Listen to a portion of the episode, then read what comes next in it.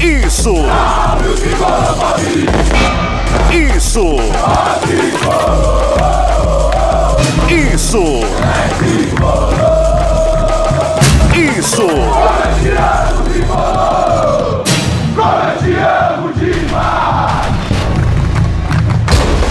Isso é Isso é São Paulo.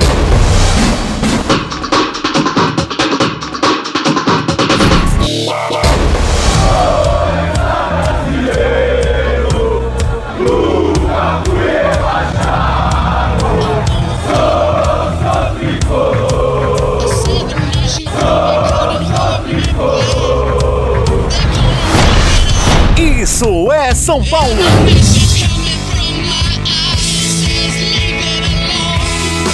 Chegamos, chegamos pro segundo episódio do IESP, o podcast do Isso é São Paulo. Meu nome é Bruno Grossi. Estou mais uma vez aqui acompanhado de Felipe Lucena e Ivan Drago, nossos companheiros de Isso é São Paulo. E mais uma vez com um convidado especial Eduardo Afonso, liberado gentilmente pelos canais ESPN. Hoje a gente vai falar sobre Fernando Diniz. Temos também a participação especial do Vitor Bueno, jogador de São Paulo, falou com a reportagem do Isso é São Paulo. Mas antes da gente começar nosso debate, vou revisar rapidinho com vocês aqui. Estamos no Twitter e no Instagram com o arroba IESPOficial. O nosso site é o é www.issoespfc.com.br e no YouTube com o canal do Isso é São Paulo. Não se esqueça de passar lá e se inscrever no canal. Bom, Felipe Lucena, é, seus cumprimentos para a gente falar hoje de Fernando Diniz, para a gente falar de Vitor Bueno e para a gente fazer um negócio que todo mundo pediu nas redes sociais, que é contar um pouco mais de caos, um pouco mais de história das coberturas de São Paulo, de viagens e principalmente as histórias do Edu Afonso. Fala Grossi, fala Ivan, fala Edu. Já que a gente vai falar de Fernando Diniz hoje, eu gostei da, da estratégia. Em time que está ganhando não se mexe. É a lei básica do dinizismo. Vamos com o mesmo time da estreia e espero que dê tão certo quanto no primeiro episódio. Ivan, suas boas-vindas para nossa equipe, para nossa mesa, a mesa à distância. Tudo bem, senhores? Um abraço Grossi, Lucena, Eduardo Afonso, amigos que acompanham o nosso podcast. Bom, nós vamos falar muito a respeito do Fernando Diniz, que eu considero um bom treinador e que neste momento está fazendo um trabalho satisfatório no São Paulo. Além do Vitor Bueno, que é um atleta, ele é um dos melhores jogadores da era Diniz, Grossi. É, eu tô completamente de acordo com você, que ele é um dos melhores, participa muito dos gols do time. E mas antes da gente entrar no Fernando Diniz, vamos apresentar de novo aqui o Eduardo Afonso, que mais uma vez foi liberado gentilmente pelos canais ESPN e está aqui podendo compartilhar toda a experiência dele, toda a sabedoria dele sobre São Paulo Futebol Clube. Fala Brunão, tudo bem com você? Um abraço pro Lucena, pro Ivan, é, fiquei muito contente da liberação da ESPN, do convite de vocês, e assim, fiquei muito mais contente com a repercussão do primeiro episódio do podcast na minha rede social. Assim, muita gente veio comentar a minha participação, os assuntos que nós abordamos, é, gostaram do canal, já procuraram o canal em outras plataformas também, e acho que está sendo muito bem conduzido o trabalho e o projeto. Então, estou à disposição de vocês aí para a gente falar de São Paulo nessa segunda edição do podcast. Aliás, as plataformas em que o podcast está à disposição, né, Gross? Ah, é verdade. Você pode encontrar a gente no Spotify e no Deezer. Agora. Já Ivan, dá para achar na Apple, viu, gente? Já tá na Apple? Ah, que notícia boa, hein? Já recebemos a notícia essa semana. Agora eu vou começar com o Ivan Drago fazendo uma pergunta aqui que é capciosa. O Fernando Diniz já deu certo no São Paulo, Ivan? Não. Eu acho que ele está trilhando um caminho interessante. Eu vou levar um pouquinho de tempo só para contextualizar, porque eu acho que a gente precisa entender onde o São Paulo estava, aonde ele está e aonde ele pode chegar, tá? Quando o Fernando Diniz foi contratado, o São Paulo vinha de muitas trocas de treinadores. O Diniz era o quarto treinador naquela temporada. O São Paulo estava completamente em descrédito com o torcedor. E naquele momento ele pegou legado quase zero deixado pelo Cuca, porque legado quase zero, porque o time ainda se defendia muito bem, mas para mim se defendia bem muito por conta da qualidade dos atletas de defesa. A qualidade individual deles não era uma coisa estratégica, coletiva adotada pelo treinador. Muito bem. Além dessa situação, O São Paulo tinha passado por uma reformulação no grupo, com vários atletas vindos de diversas partes do mundo, cada um em um estágio físico completamente diferente do outro. Havia um desequilíbrio físico por conta dessa reformulação. Mais do que isso, o São Paulo estava sofrendo com lesões. Vários atletas importantes não estavam à disposição da comissão técnica. Vale lembrar que em nenhum jogo, nenhum jogo, o Cuca teve todos os jogadores à sua disposição. Sendo que muitos desses jogadores se recuperavam, mas não estavam bem fisicamente para poder contribuir. Jogadores qualificados tecnicamente, como Pablo, Pato, Hernanes, Everton, vários jogadores qualificados. Muito bem. Por que seria difícil para o Diniz? Porque o Diniz tem uma ideia de jogo bastante complexa em um clube que estava passando por vários problemas, o contexto para ele seria muito desafiador. E ele não teria tempo para fazer com que todas essas suas ideias complexas fossem imediatamente colocadas em prática. Tanto é que muita gente questionou por que, que o Diniz não estava sendo o Fernando Diniz no comando do São Paulo. Pairava essa dúvida se ele era realmente o Fernando Diniz ou se ele tinha mudado as suas convicções. E para mim, ele foi muito inteligente entendendo aquele contexto em que naquele momento ele estava pegando o São Paulo. Os atletas abraçaram a ideia do treinador, ele conseguiu colocar algumas coisas em prática. Mesmo assim, ele seguiu sem atletas qualificados, tanto é que Hernanes e Pato não fizeram parte do time titular dele. Pelo contrário, jogadores que foram pouco utilizados. E nesse ano, com uma pré-temporada, ele já conseguiu dar uma cara mais Fernando Diniz para a equipe. Os resultados foram aparecendo, o time ficou mais calejado e aos poucos ele foi colocando a sua ideia com mais volume, conseguindo fazer com que o São Paulo fizesse partidas do ponto de vista estratégico coletivo mais satisfatórias. E eu acho que ele está conseguindo fazer isso. Então, assim, os resultados vão aparecendo aos poucos, mas a ideia vai se consolidando a arquibancada vai gostando, o time vai tendo uma identidade, um padrão de jogo. Hoje o São Paulino sabe exatamente como a equipe vai se comportar em campo para tentar conseguir essas vitórias. E mais do que isso, a coletividade se identifica com aquilo que a equipe produz coletivamente. É agradável ver o São Paulo jogar. Alguns problemas individuais ainda persistem, o time cria bastante, mas não consegue fazer com que essas, essas chances se tornem gols, mas o São Paulo vai, vai, vai conseguindo aprender com os erros, vai se tornando uma equipe calejada. E eu acho que o trabalho até aqui é bastante satisfatório. Claro que os resultados mais importantes vão determinar se ele deu certo no São Paulo, porque todo mundo quer se tornar um profissional vitorioso. O Diniz tem buscado isso na carreira, o São Paulo tem buscado se tornar novamente uma equipe vitoriosa. Todos trabalham para vencer. Claro que o resultado final é muito importante, mas eu acho que o trabalho é extremamente satisfatório. Se ele ainda não deu totalmente certo, ele está trilhando um caminho para torná-lo vitorioso ao lado do São Paulo Futebol Clube. A gente agradece esse belíssimo discurso do Ivan Drago, completíssimo. Eu vou perguntar pro Edu, o que, que falta para falar que o Diniz deu certo? É só título mesmo? O que, que define se um treinador dá certo ou não? Então, Bruno, é, antes de responder o que você perguntou, é, eu, vou, eu vou assim, não, não que eu não concorde com o Ivan, mas eu, eu acho assim, por enquanto, para mim, o Ivan disse que ele está dando certo. Para mim, ele deu certo. Por quê? Porque ele, primeiro objetivo, foi contratado para quê? Classificar o time para a Copa Libertadores fase de grupos. Conseguiu seja aos trancos ou barrancos, seja sem mostrar um grande futebol, mas objetivo alcançado. Segundo objetivo, melhorar o futebol da equipe. Conseguiu.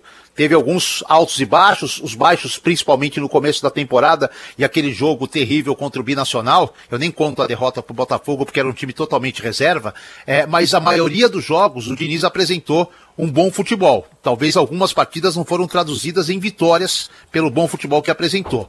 E ele está alcançando objetivos é, no decorrer da temporada. É, o time recuperou-se bem na Libertadores, por exemplo, estaria classificado se tivesse terminado a Libertadores. No Campeonato Paulista é elogiado e é um dos times considerados por muitos da crítica favoritos à conquista do título pelo que vinha apresentando. Então, é, no que apresentou até agora, o Diniz já deu certo. Agora, o que, que falta para dar certo de vez ou para conquistar? Resultados, óbvio. Se amanhã ele tomar três pauladas na volta do São Paulo, sendo duas na Libertadores e uma no Paulista, é, ele já vai passar a ser um treinador contestado que não deu certo, como todos da era Leco. Treinadores que foram avaliados por resultados. Desde o primeiro, Rogério Ceni, até o último que saiu antes da chegada do Diniz, o Cuca. Então é resultado que manda no futebol e principalmente no São Paulo em crise. Então, enquanto ele mantiver uma média boa de resultados com evolução no futebol, é um técnico que deu certo. Quando os resultados forem ruins, por mais que o futebol até seja bom, ele vai ser um técnico considerado que não deu certo no São Paulo. Agora, Lucena, é, o que, que mudou tanto assim de 2009 para 2020? para muita gente que não gostava do Diniz agora está gostando. É, é, desempenho, o desempenho realmente melhorou, porque algumas das, das características que o Diniz preza e tal, elas já apareciam no time no ano passado.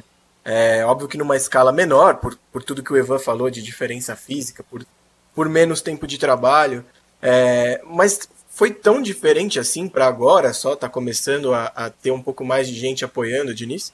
Eu acho que o diferencial da temporada passada para essa foi a pré-temporada. Acho que o Diniz teve nessa pré-temporada um tempo para trabalhar que ele não teve praticamente em momento nenhum no meio de 2019. Né? Ele chegou no meio da temporada, o time precisando conquistar uma vaga direta na Copa Libertadores, jogo atrás de jogo e por todos os fatores que o Ivan citou, né, de o elenco ter sido montado, desmontado, remontado, fica muito complicado você colocar qualquer ideia de jogo e ainda mais uma ideia complexa como a do Diniz. Então acho que a partir do momento que a pré-temporada deu a ele esse período para trabalhar, a gente já começou a ver é, a cara do Diniz no time e isso se convertendo também em resultados. Se você pegar o primeiro jogo dessa temporada, por exemplo, o jogo contra o Água Santa, você já vê o São Paulo com a cara do Fernando Diniz, você já vê o São Paulo fazendo o que o Diniz quer que o time faça, o que o time treina para fazer.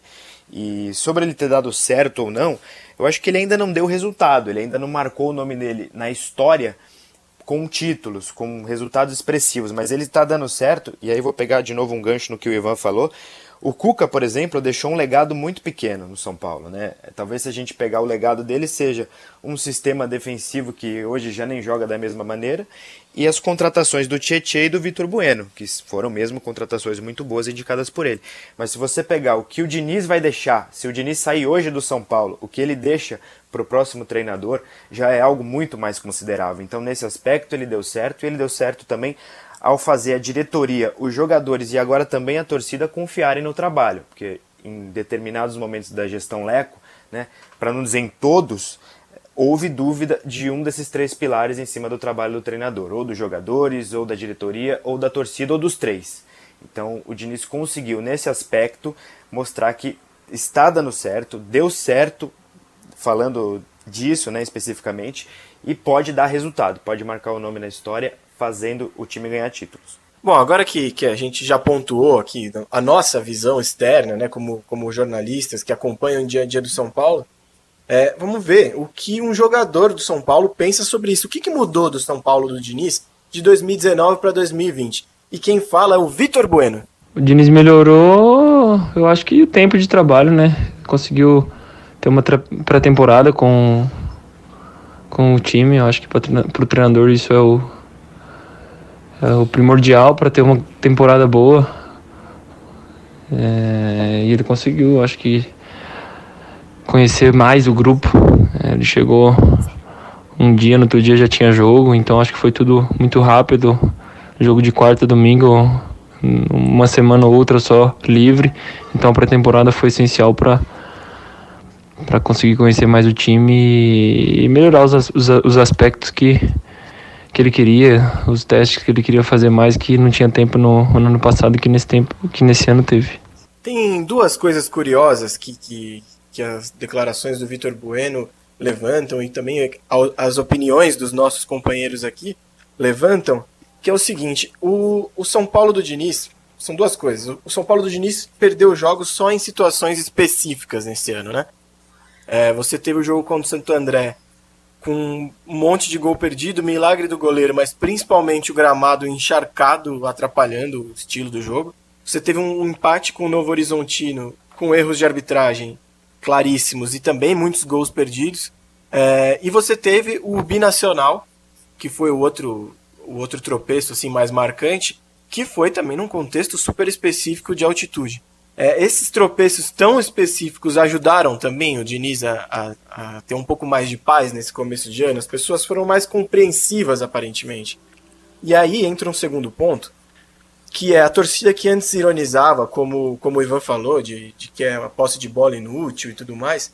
De repente começou ali brincar, ah, hoje tem o São Paulo do Diniz, um, um tom meio irônico, mas que de repente isso foi virando para uma, uma ansiedade genuína e que as pessoas ainda disfarçavam um pouquinho, mas que de fato estavam ali empolgadas com esse começo de ano do São Paulo. O que, vocês pensam sobre isso? Começando pelo Lucena, por favor. Pegando o gancho no que o Diniz falou em algumas entrevistas que ele deu durante esse período de quarentena, eh, o São Paulo está conquistando a confiança da torcida porque não jogou mal praticamente nenhuma vez em 2020.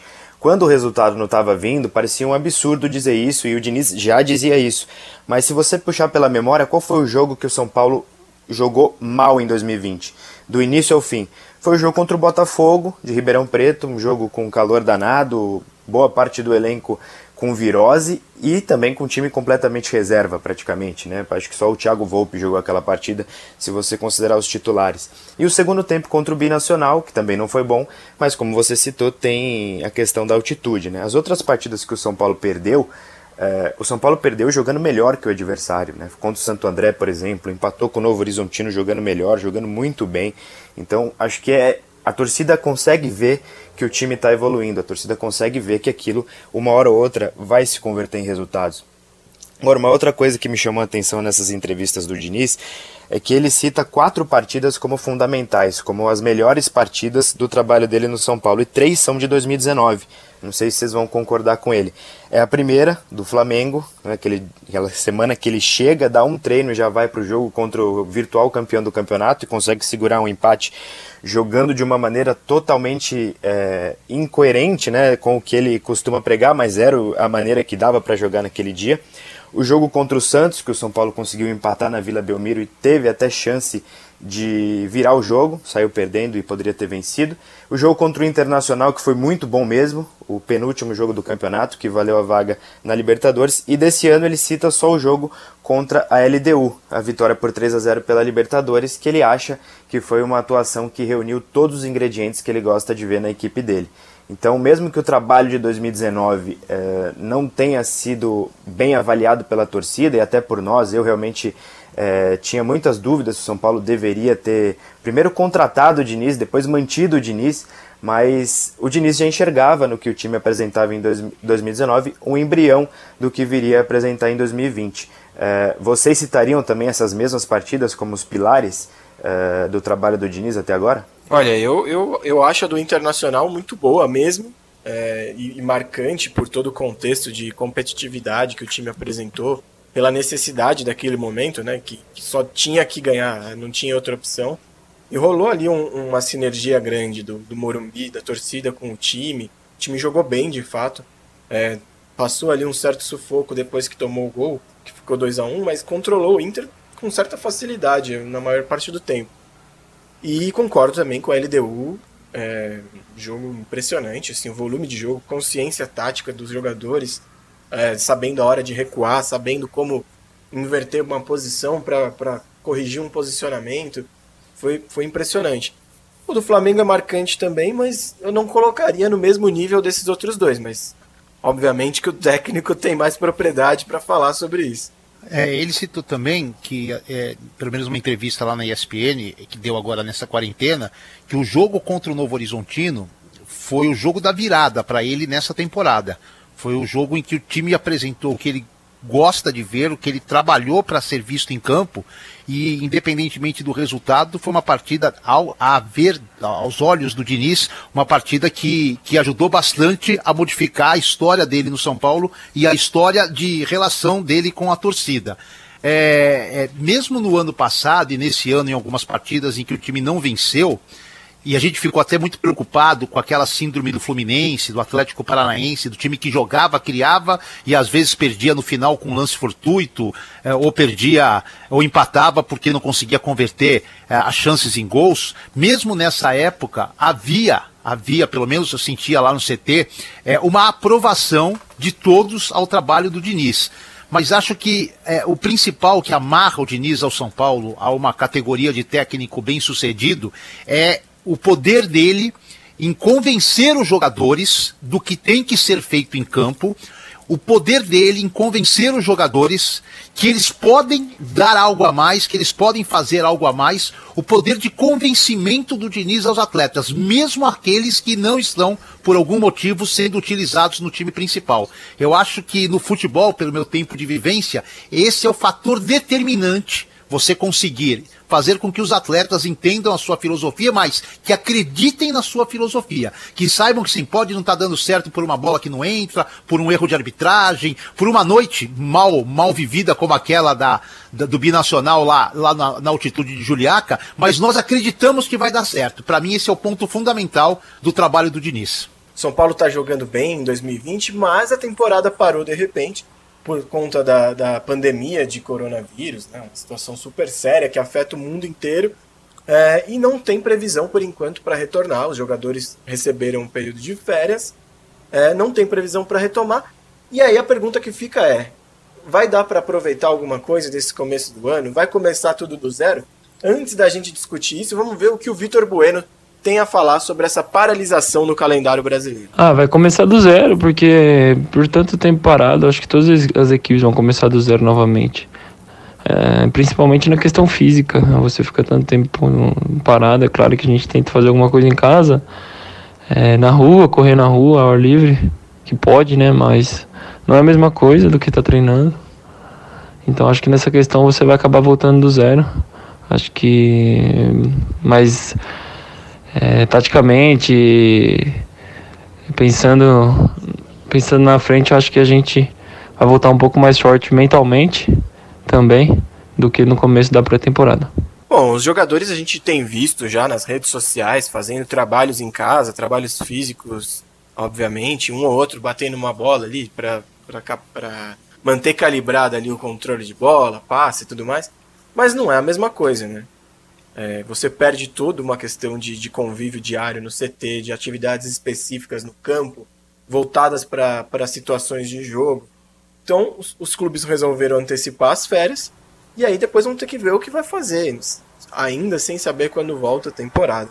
Eu acho que só do ponto de vista estratégico, eu acho que o São Paulo tem condições de retomar o padrão. É só a gente observar o que aconteceu na virada desse ano.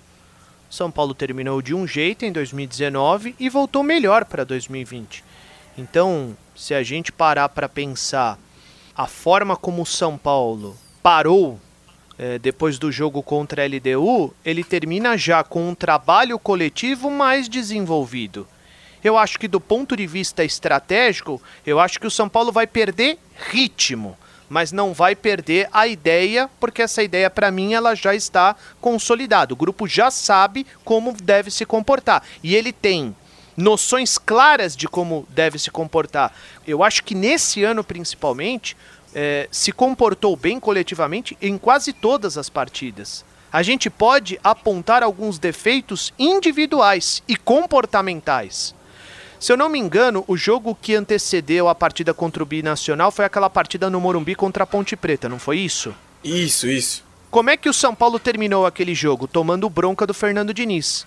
Não por falhas coletivas, mas por uma falha comportamental. O time simplesmente afrouxou. Não quis mais jogar aquela partida e tinha condições de fazer um placar elástico e ainda sofreu no final da partida.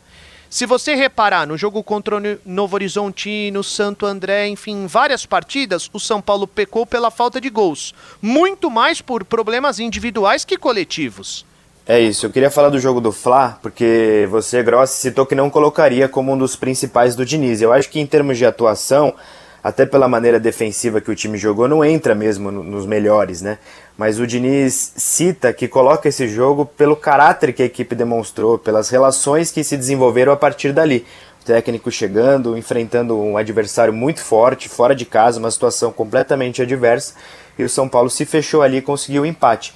E isso vale para dizer é, que, na minha opinião, o São Paulo vai voltar com certeza destreinado, em defasagem física, como todos os times do Brasil, mas que ele já tem dois pilares muito bem desenvolvidos, muito sólidos. Um é a relação que o elenco construiu com o treinador, porque os caras estão fechados com ele, confiam nele, e o outro é o padrão tático. Né? O São Paulo hoje tem uma identidade, sabe como tem que jogar, e acho que isso é rapidamente recuperável a partir do momento que a equipe voltar a treinar, voltar a jogar e retomar o ritmo.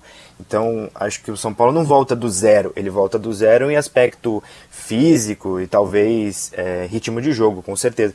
Mas ele não volta do zero. O trabalho do Diniz já andou e vai voltar do ponto onde parou. E essa parte física é afetada para todo mundo, né? Não vai ser algo exclusivo do São Paulo. Agora, Edu, dentro dessa, dessa pausa, é, comparação do que foi o começo do ano para o que pode ser, vamos falar um pouquinho do Vitor Bueno, que é está participando de forma especial aqui do podcast. A nossa reportagem fez uma entrevista com ele na semana passada e hoje a gente está veiculando aqui no, no, nosso podcast. Lembrando que estamos no ar, no Deezer, no Spotify e também no Apple Music. É, o que, que, você pensa do Vitor Bueno, Edu? Como uma, é uma peça fundamental do elenco? Ele, ele é um ponto de partida, ele é um pilar desse esquema do Fernando Diniz? Olha só, eu, eu, eu gosto do futebol do Vitor Bueno, mas eu vou reconhecer é, que eu era cético em relação ao Vitor Bueno. E, e, fiquei cético até nas primeiras movimentações, nos primeiros jogos, enfim, eu não consegui imaginar o Vitor Bueno se encaixando no time do São Paulo. É, primeiro, assim, porque eu tinha uma imagem do Vitor Bueno antes da lesão no Santos, um jogador extremamente decisivo, importante. Segundo, que a outra imagem que veio, que foi após recuperação, ela não era uma imagem legal, não era um jogador que me parecia 100% naquele estado em que já esteve, que já havia sido apresentado. E eu, como não acompanhei ele fora do país, então eu estava muito cético. Eu acho que foi inteligente por parte das comissões técnicas que o lançaram e foi inteligente por parte do próprio atleta é, se adaptar a um esquema, é, encontrar uma posição, esse crescimento. Eu acho que existe muito mérito do jogador é, por ter entendido o momento do São Paulo, por ter entendido o seu momento e, e por ter tido paciência, acima de tudo, para esperar uma oportunidade, uma oportunidade em que ele acreditava que podia se fixar. Hoje, ele para mim é titular absoluto. É, não vejo outro jogador que possa tirá-lo da posição e com a saída do Anthony, essa titularidade dele vai ser ainda maior. Não acredito que o Everton possa tirá-lo, não acredito que o Rojas recuperado possa tirá-lo, não acredito que haja uma mudança de esquema tático para a saída desse atacante. É, é, um jogador que, embora não seja, é, como que eu vou explicar, decisivo, não acredito que parta dele gols que decidam títulos, mas é um jogador de fundamental importância. É, é, e ofensivamente falando, eu gosto porque é, é um cara participativo, é um cara de movimentação participativo, não se esconde na ponta esquerda, ele procura jogo, busca jogo, tem noites e dias ruins, como todos os atletas, então acho assim, hoje é, é acertada. A, a, permanência do Vitor Bueno e, aliás, é tão acertada que o São Paulo conseguiu, numa mesma negociação, ficar com um cara bem útil e se livrar de um cara que não ia acrescentar absolutamente nada ao São Paulo, que é o Raniel. É, e dentro disso, a gente lembra que no começo da passagem do Vitor Bueno, ainda com o Cuca, ele chegou a jogar de falso 9, chegou a jogar de meia centralizado, que eram posições que ele já tinha sido testado no Santos e não tinha rendido tão bem. Quando ele foi fixado na ponta esquerda, é, já com o Fernando Diniz, a, guinada foi impressionante. Ele passou de um cara que, que pouco acrescentava para o time, que entrava sempre no segundo tempo ali, meio paradão, para virar um cara super ativo, super participativo no sistema, de troca de passe, de, de troca de posição muitas vezes, de infiltrações. E ele, ele capta bem esse, esse estilo do Fernando Diniz.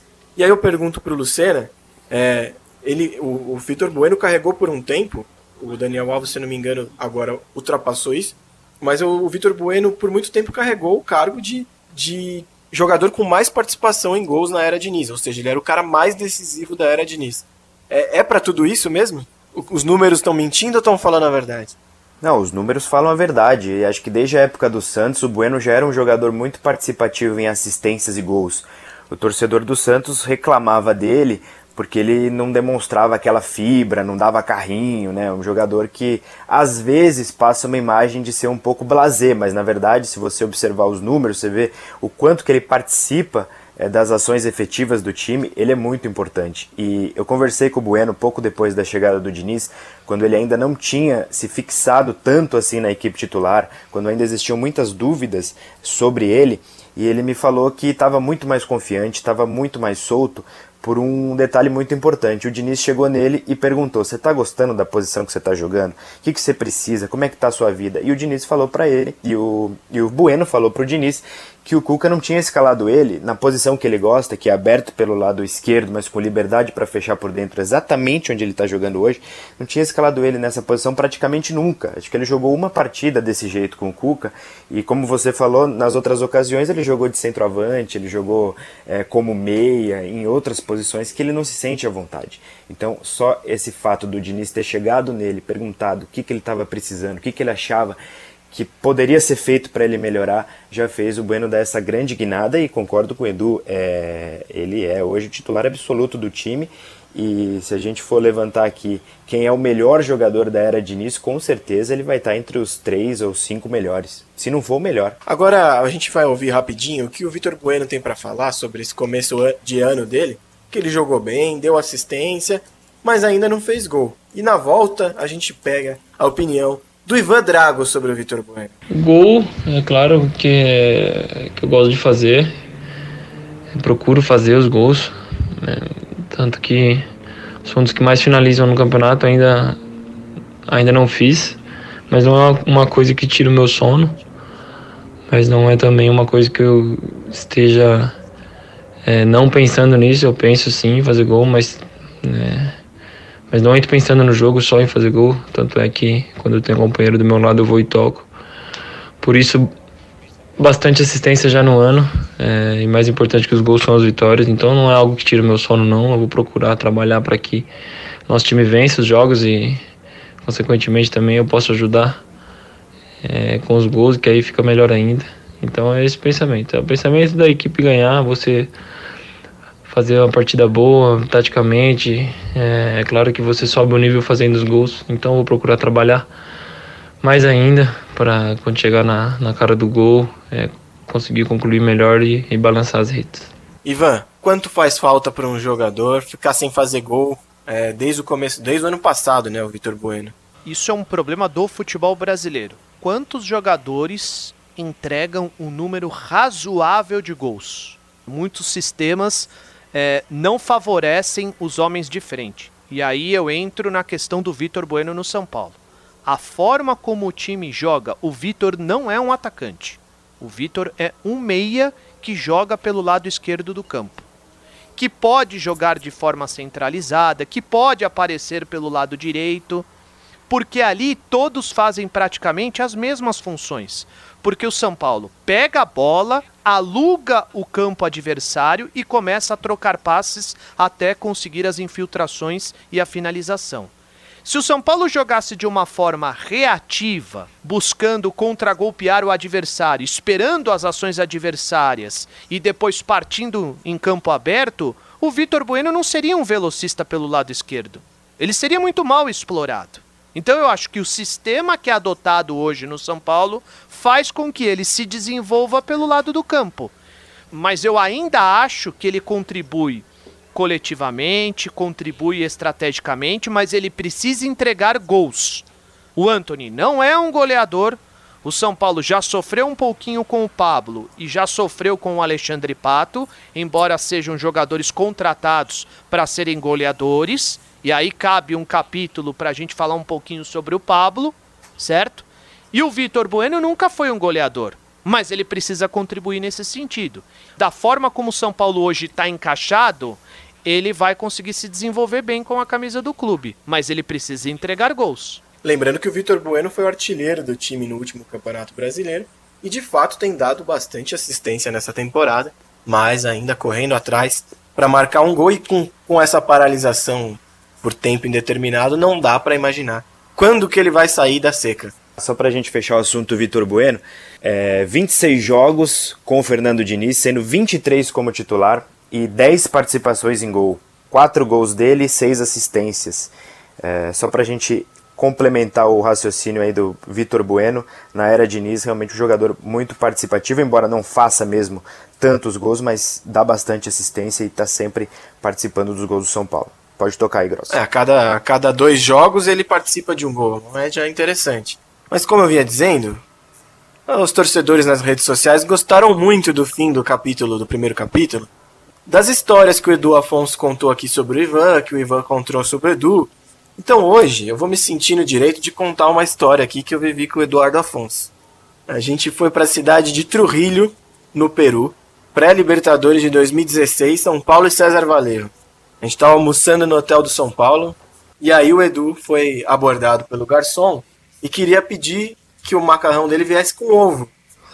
aí deu um branco no Eduardo Afonso que ele não conseguia lembrar como falava ovo em espanhol. E aí ele disparou: ovinho, ovito, ovilhos, mil variações e não chegava no, no Evos. E o garçom olhando para ele com cara de assustado. Você lembra disso, Edu? Lembro, essa foi uma história sensacional. Aliás, essa viagem foi uma viagem muito legal. É, uma pré-Libertadores, Trujillo é uma cidade assim que a gente tinha uma impressão quando a gente desce do caminho do aeroporto até o centro, uma impressão ruim, mas ela melhora Nossa. bastante. A gente estava num hotel novíssimo, é, junto com a delegação do São Paulo. Eu lembro do sofrimento que foi arrumar a internet lá. Eh, Posso contar uma história de alguém que não está no, no, no, podcast, depois a gente dá direito de resposta. Do, do, do, do Fernando, é, do, do, da, do, repórter da Fox, o, o Fernando. Fernando Caetano, ele, pode? Na coletiva. Fernando Caetano, isso. Ele, ele, ele fez a coletiva oficial e, e o Juca trouxe, é, na época, o técnico era o Paton? Era o Paton o técnico? Era o Bausa, era o Bausa. Era o Bausa, né? E aí o Juca trouxe o Bausa para uma outra coletiva, sem ser no local oficial. E aí tinham quatro repórteres lá, o Grossi não estava nesse momento, é, quatro TVs e começou a coletiva. Em determinado momento da coletiva, o Caetano virou, contou o número de câmeras, falou: peraí, tem alguma coisa errada. Tem quatro repórteres pergun perguntando e três câmeras, qual câmera está faltando? E era justamente a dele.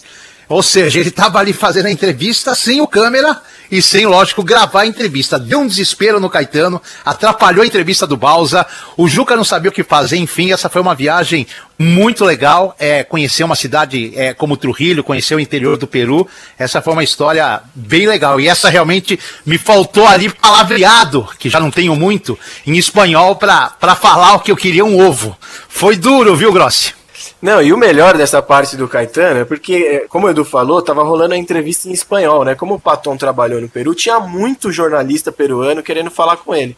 Então a coletiva oficial aconteceu numa parte de cima da arquibancada, e aí o Juca fez um sinal pra gente descer. O Caetano desceu e o câmera não viu, ficou parado. Então o cabo soltou e ele desceu lá com o microfone. E nessa viagem também, Edu, você vai lembrar que ninguém passou impune aos efeitos da água de Trujillo. Todo mundo passou mal. É verdade, é verdade. Meu câmera, inclusive o Júlio, é, é, e, tudo bem que o dele não foi só a água, né? Porque ele tomava cinco cafés da manhã por dia e acabava com o bacon todo. E teve um dia lá, no dia da chegada do São Paulo, no dia seguinte que a gente estava lá, ele não conseguiu fazer a chegada do São Paulo, é, porque ele estava passando muito mal. Mas a água realmente foi, foi outro problema. Enfim, é, a gente vai para países é, diferentes. E embora o Peru tenha aí uma, uma cultura recente de muita boa alimentação, de ótimos restaurantes, grandes chefes. A comida a gente estranha no começo, a água a gente estranha, a cidade a gente estranha e vão surgindo as várias e várias histórias que a gente viveu aí nessas viagens, tanto no Brasil como fora do país, com o São Paulo. E você não foi para essa viagem, né? Não. Dessa eu que tô sorte fora. a sua. Brincadeira, é uma cidade super agradável, mas realmente a viagem de volta foi traumática para mim, pro Edu, pro Bruno Lohans. Foi difícil. Bom, pessoal, a gente vai encerrando por aqui o segundo episódio do IESP, o podcast do Isso é São Paulo. Obrigado, Ivan Drago, pela sua participação mais uma vez. Um grande abraço. Tamo junto, rapaziada. Muito obrigado, até a próxima. Felipe Lucena, o seu até logo. Obrigado, Grossi, Ivan e Edu. E ó, fica aqui a minha sugestão. Todo podcast tem que ser finalizado com histórias e casos da cobertura do São Paulo, principalmente quando o Edu estiver com a gente. Ah, isso já- já tá garantido aqui, já vou deixar até fixo no roteiro do programa. Edu, mais uma vez, muito obrigado por ter aceitado o nosso convite. Um prazer enorme falar com você.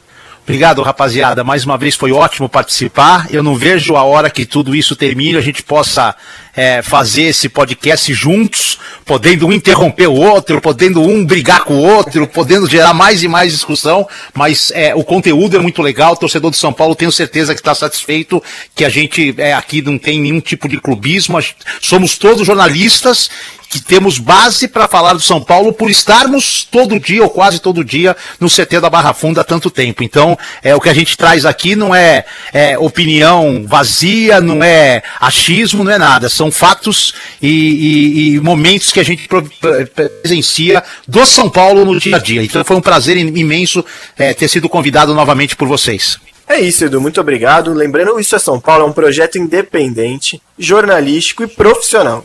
Aqui não tem papo de clubismo, não. Obrigado pela audiência de vocês, obrigado pela companhia de vocês, por quem deu o retorno pra gente nas redes sociais. Continuem mandando as mensagens falando o que vocês acham que pode mudar, o que pode acrescentar. Lembrando que a gente está no Twitter e no Instagram, no arroba IESPOficial. Tem o site é www.issoespfc.com.br e estamos também no YouTube, o canal do Isso é São Paulo. Não deixe de se inscrever. Até a próxima. O segundo episódio do IESP termina agora e na semana que vem o terceiro episódio estará no ar. Um abraço.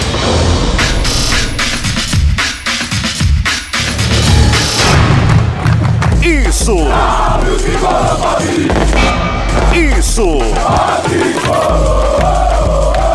Isso! Isso!